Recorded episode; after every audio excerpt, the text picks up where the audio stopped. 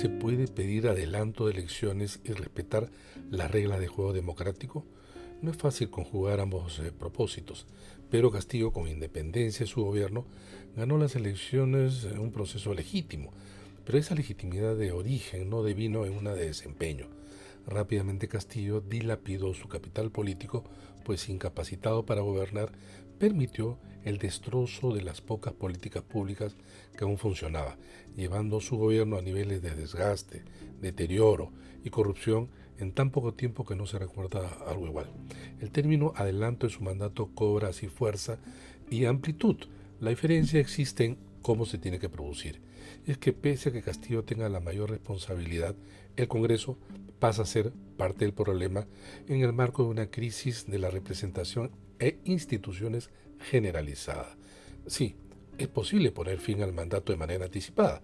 Esto pasa por un acuerdo político como ocurrió en el 2000, que permita que éste se materialice en modificaciones legales e incluso constitucionales. El serio problema de la representación política es de tal naturaleza que si se busca una real salida a esta profunda crisis, será necesario reformas de orden electoral y política. De lo contrario, la representación será igual a la que tenemos y no habrá cambios eh, significativos. Las reglas mínimas tendrían que ser aquellas que permitan la participación, la legitimidad y la estabilidad de las instituciones.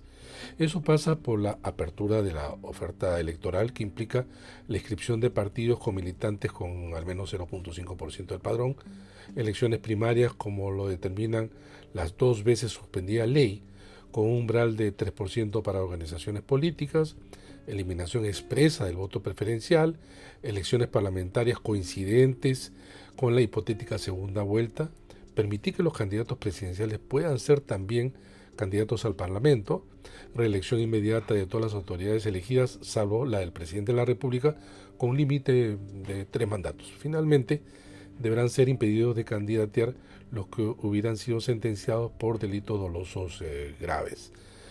Una vez elegidos los representantes, el acuerdo político deberá incorporar al menos las siguientes medidas.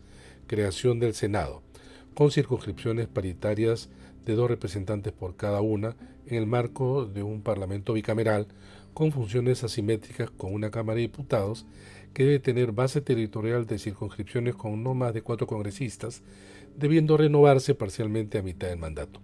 Esto sobre la base de un diseño de relación de poder ejecutivo y legislativo con niveles de pesos y contrapesos reales y efectivos que pasa por la eliminación de la cuestión de confianza obligatoria, censura solo del gabinete ministerial, impedimento en el último año de censura y gabinetes, así como disolución del Congreso.